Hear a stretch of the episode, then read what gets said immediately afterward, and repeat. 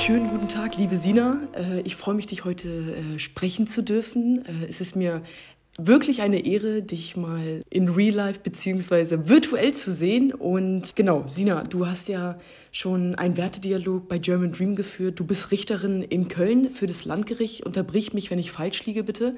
Aber du bist auch Speakerin und äh, gemeinsam mit anderen engagierten Frauen äh, gibst du ja bei Legal Tech äh, Workshops für die Justiz 4.0 und äh, welche Auswirkungen die Digitalisierung auf die Justiz hat und wie die Justiz zu Justiz 4.0 eben auch werden kann. Und du hast ja auch den Award in der Kategorie Public Services, Politik and Social gewonnen. Liege ich bei allem richtig, was ich gesagt habe? Ja, ähm, vielen Dank für die Einladung. Das ist mir natürlich mindestens eine ebenso große Ehre.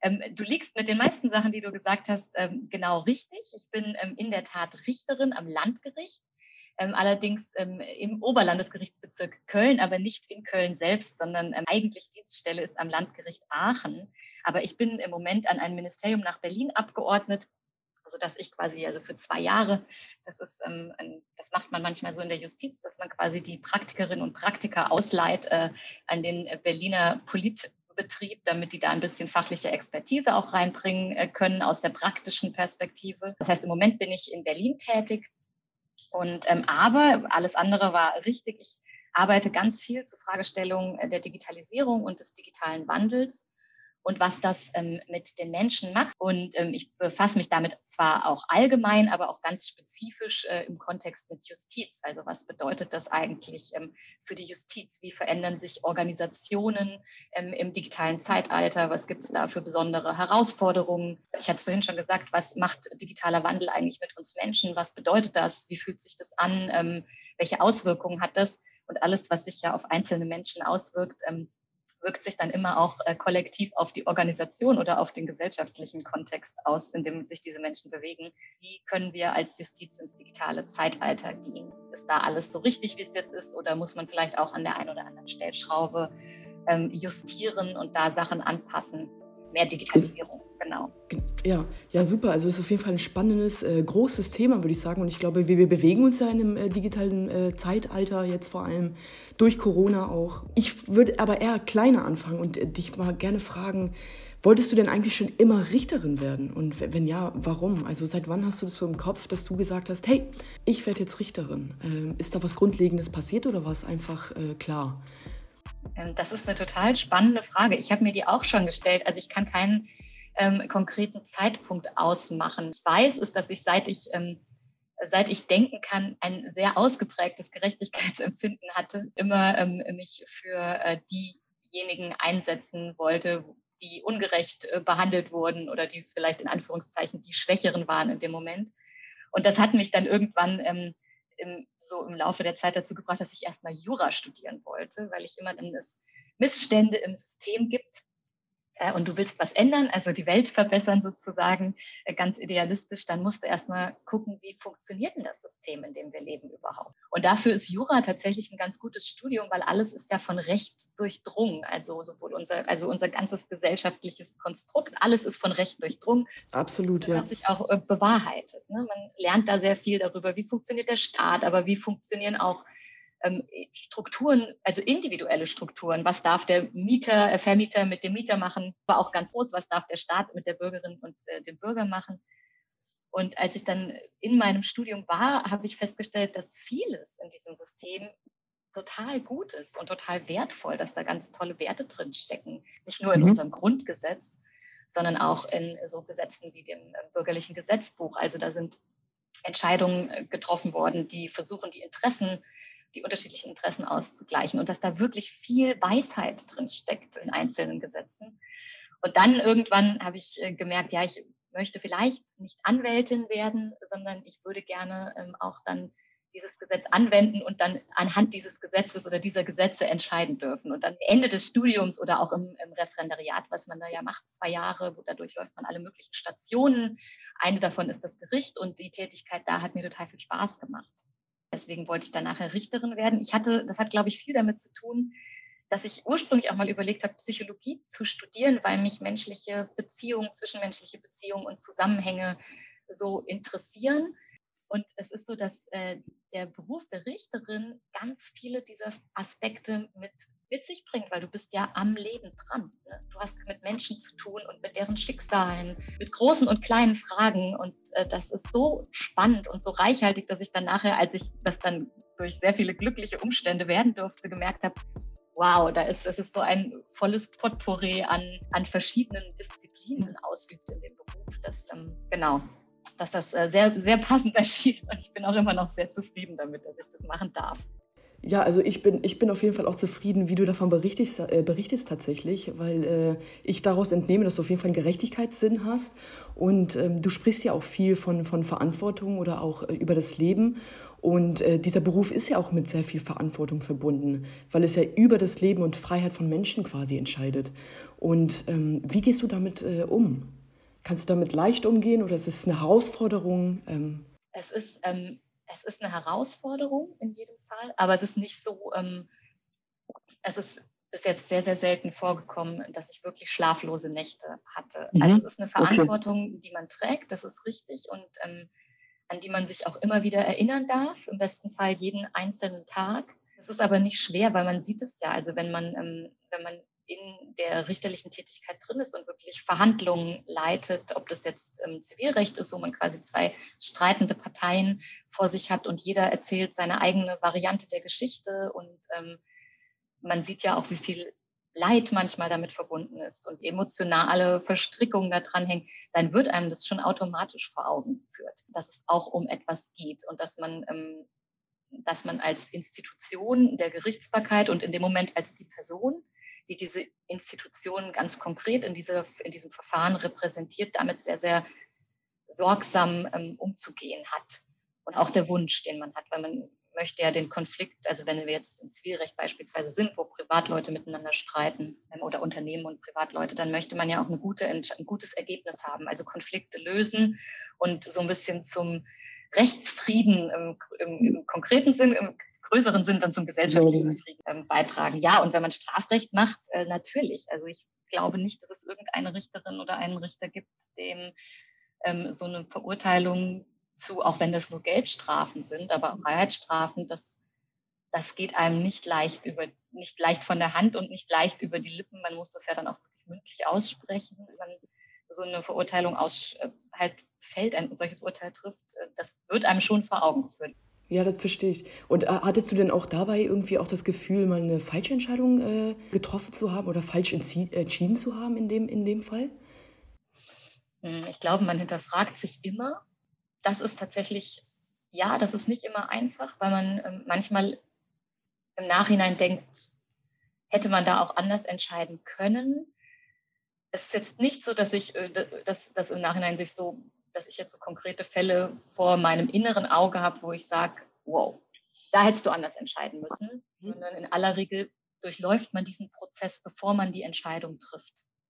Man ähm, wägt im besten Fall, das setzt natürlich auch immer die notwendigen Ressourcen ähm, voraus, wägt die Entscheidung sehr sorgfältig ab und man orientiert sich ja, also man wird ja durch das Gesetz angeleitet und trifft man die Entscheidung, die das Gesetz nach einer bestimmten Auslegung und Anwendungsart eben vorgibt. Von daher gibt es manchmal Entscheidungen, wo man denkt, ja, hier an der Stelle ist das Gesetz, trifft schon eine harte Entscheidung, aber man spricht letztlich, spricht man das aus, was das Gesetz vorgibt. Mhm. Okay, das, das, das, das verstehe ich, aber das ist, hat, ja, ne, hat, hat ja was mit Recht zu tun auch irgendwo. Also, aber ähm, wie ich schon erwähnt habe, hast du ja auch einen Gerechtigkeitssinn. Und was würdest du sagen, ist für dich der Unterschied zwischen Recht und Gerechtigkeit in dem Sinne dann auch? Das Recht äh, versucht Regeln vorzugeben, die für eine große Zahl von Fällen anwendbar ist. Es gibt einen Rahmen vor. Und ähm, dann gibt es das, äh, was, was, was du jetzt vielleicht meinst, auch mit Gerechtigkeit. Das nennen wir dann so materielle Gerechtigkeit, also dass es auch nachher richtig anfühlt. Anfühlt. Okay, es geht um das Gefühl quasi, ja? Genau. Also es, es, sollten Entscheidungen im besten Fall herauskommen, wo man nicht das Gefühl hat, das geht gar nicht. Und so ein Fall wenn das der Fall wäre, dann ähm, gibt es Gott sei Dank äh, in den verschiedenen Rechtsordnungen auch immer Klauseln, die Wertungs- und Ermessensspielräume zulassen, sodass man eben schon immer versuchen kann, sich dieser materiellen Gerechtigkeit so weit wie möglich anzunähern. Ich habe das immer so verstanden, dass wir, ähm, es, gibt kein, es gibt kein perfektes Gesetz, das in jedem konkreten Fall die absolute Einzelfallgerechtigkeit erzeugen kann. Das alleine schon darin begründet, dass auch, äh, was ist Einzelfallgerechtigkeit? Ne? Da hast du drei Leute und drei unterschiedliche Meinungen und diese Regeln treffen eine Vorentscheidung, welche Interessen wann in welchem Moment wie gewichtet werden. So kann man das Recht vielleicht als einen stetigen Annäherungsversuch verstehen, sich diese in Richtung dieser materiellen Gerechtigkeit zu bewegen mhm. und da so nah wie möglich dran zu kommen. Und das gelingt manchmal besser und manchmal schlechter. Ja, also ich verstehe dich da auf jeden Fall und ähm, ich, du merkst ja, ich habe ja viele Fragen. Also ich rede ja nicht jeden Tag mit einer Richterin irgendwie. Also man hat einen Anwalt oder eine Anwältin als Freundin, aber eine Richterin ist auf jeden Fall neu in meinem Umfeld. Deswegen sind da auf jeden Fall viele offene Fragen in, mein, in meinem Kopf und ich höre viel Optimismus tatsächlich auch aus, aus deinen Worten und das, das, das gefällt mir, das mag ich, äh, dass du daran so glaubst. Und woher nimmst du diesen Optimismus auch? Äh? Ähm, ja, also ich nehme den Optimismus daher, dass ich, dass ich, das ist das, was ich ähm, eingangs meinte, dass ich finde, dass die Regeln nicht, nicht in jedem Fall, ne, aber so bestimmtliche Regelungen schon sehr, sehr klug und mit viel Weitsicht getroffen wurden. Und wenn man sie anwendet mit Verantwortung und anhand der Ziel- und Zweckrichtung, die sie verfolgen, dann gibt es schon den Raum dafür, dass man auch ähm, gute und im besten Fall am Maßstab des Gesetzes gemessen gerechte Entscheidungen mhm. ähm, trifft. Und ich sehe natürlich auch äh, meine Kolleginnen und Kollegen, die das auch äh, zum ganz, ganz überwiegenden Teil sehr, sehr ernst nehmen, ihren Beruf und da auch ähm, diese Ideale vertreten. Also man wird Richterin und Richter wird man ja nicht, weil man reich damit werden möchte. Das wird man ja nicht. Wird man ja nicht. Das ist jetzt also wirklich in der Relation zu sehen. Bei vielen, ähm, vielen Kolleginnen und Kollegen auch äh, wirklich dieses Grundverständnis dabei, dass sie da beitragen wollen, äh, gesellschaftliche Konflikte beizulegen oder gesellschaftlichen Frieden zu fördern.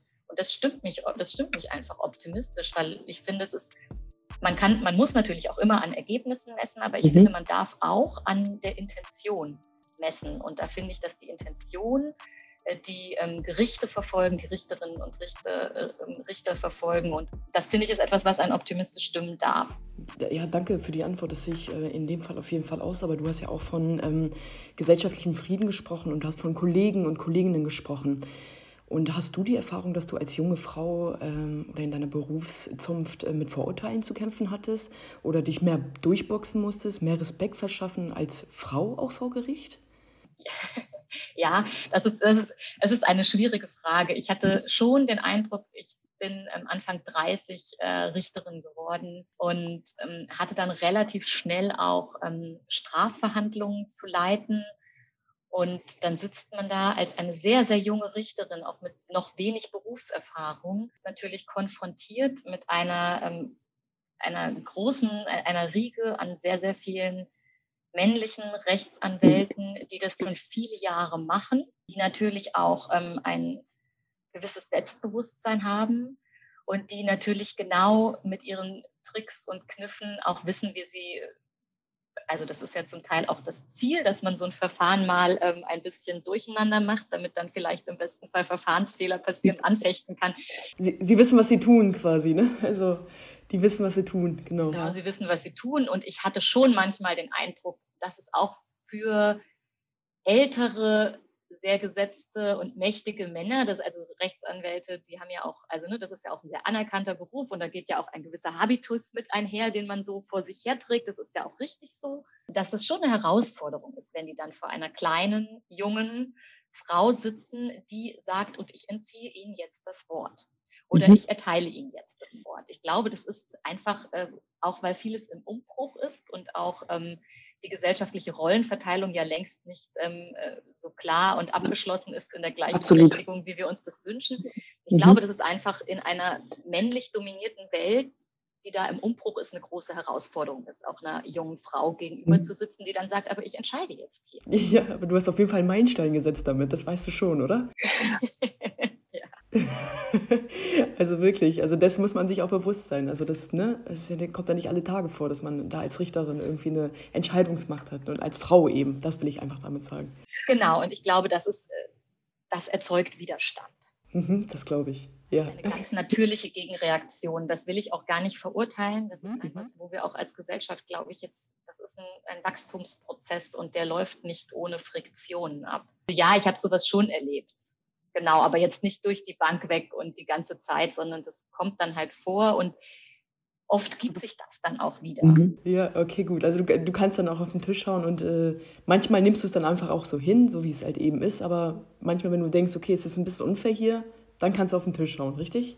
Ja, also wir, wir versuchen als, als, als Richterinnen und Richter nicht, nicht physisch auf den Tisch zu hauen. Ja, natürlich, ja, genau. Metaph metaphorisch quasi. Also man kann bestimmte Dinge mit dem notwendigen Nachdruck bringen, sage ich mal so. Nicht jeder Streit ist es wert, dass man sich so, ähm, jeder Konflikt ist es nicht wert, dass man ihn bis zur Eskalation treibt, nur damit man jetzt quasi äh, Punkt äh, bestätigt ist, dass ich darf jetzt das Wort erteilen oder entziehen. Darum geht es ja auch nicht. Letztlich geht es darum, eine Verhandlung gut zu führen und gut zu einem Ende zu bringen mit einem Ergebnis, mit dem alle Beteiligten leben können. Und da muss man einfach seine Erfahrungen machen und da, man wird ja nicht als Richter oder als Richterin geboren. Das ist auch einfach ein Lernprozess. Und als Anfängerin, also heute würde ich vieles anders machen. Ja.